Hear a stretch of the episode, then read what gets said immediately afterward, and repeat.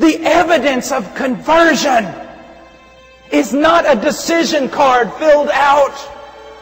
It's a life being lived out. God commands all men everywhere to repent of their sins and believe the gospel and to bring forth fruit worthy of repentance. You're saying, Brother Paul, are you talking about a work salvation? Absolutely not. I'm talking about a lost doctrine in the church. And bear with me for just a second longer. I'll close my Bible in good faith that I am leaving. Bear with me a second longer. If there is a lost doctrine in the church today that has destroyed evangelism, it is the doctrine of regeneration. Regeneration is not merely a human decision. You do not get saved simply because you decided to jump out of the line going to hell in order to jump into the line going to heaven. Salvation is a supernatural work of God whereby the power of God is manifest to such a degree that it parallels or exceeds the very power of God manifested in the creation of the universe. The universe was created ex nihilo out of nothing. But when God saves a man, He recreates him out of a corrupt mass. When people have truly repented, when people have truly believed, there is a work of regeneration going on in which that person becomes a new creature. And as a new creature with a new nature, they will live a different life.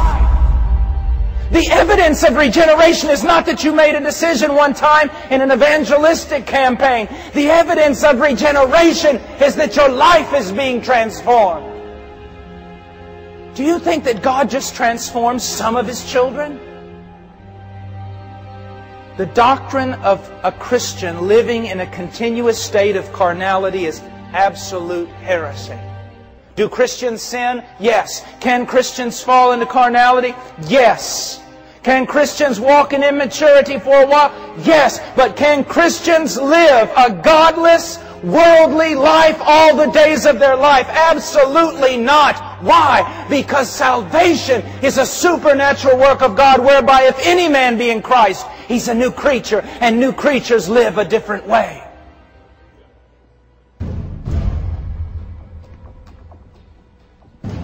That's why when people tell me today that there's just as much sin in the church as outside of the church, there's just as much divorce and pornography and lying and hating and bickering in the church as outside of the church, that is a lie.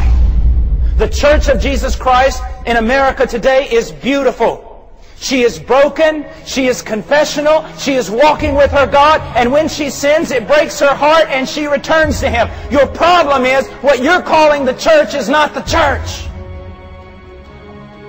If the church is, as most people say, then every new covenant promise in the Bible has failed. But God says in the new covenant, He will make a people and He will be their God and they will be His people. And the law of God will be written on their heart and they will walk in it. The evidence of conversion is not a decision card filled out. It's a life being lived out.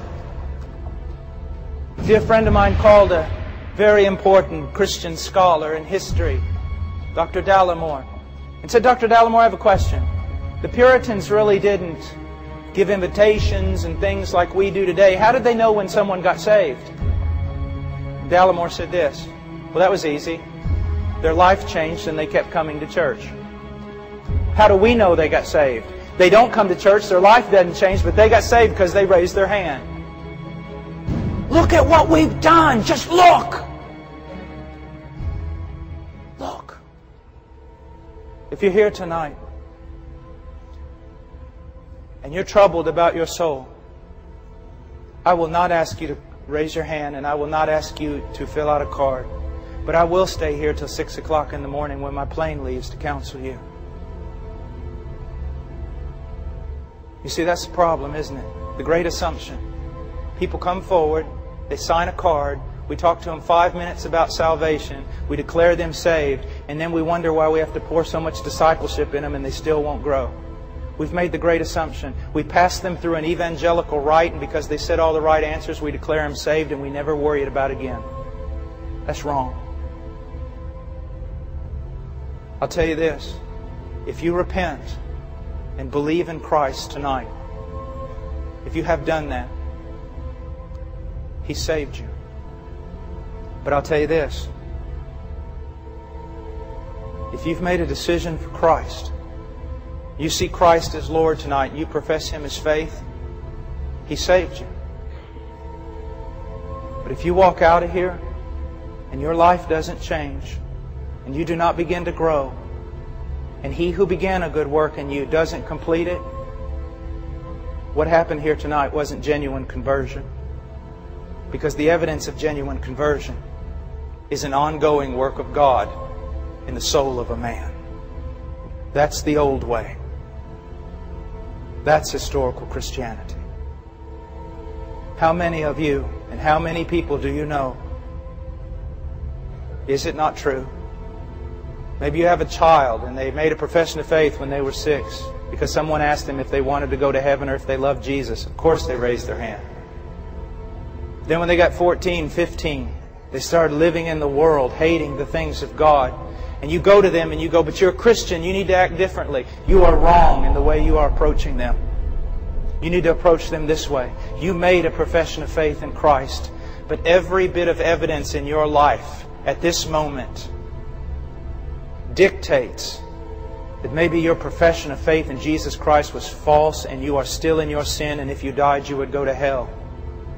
Now make your calling and election sure. Repent, return to Christ.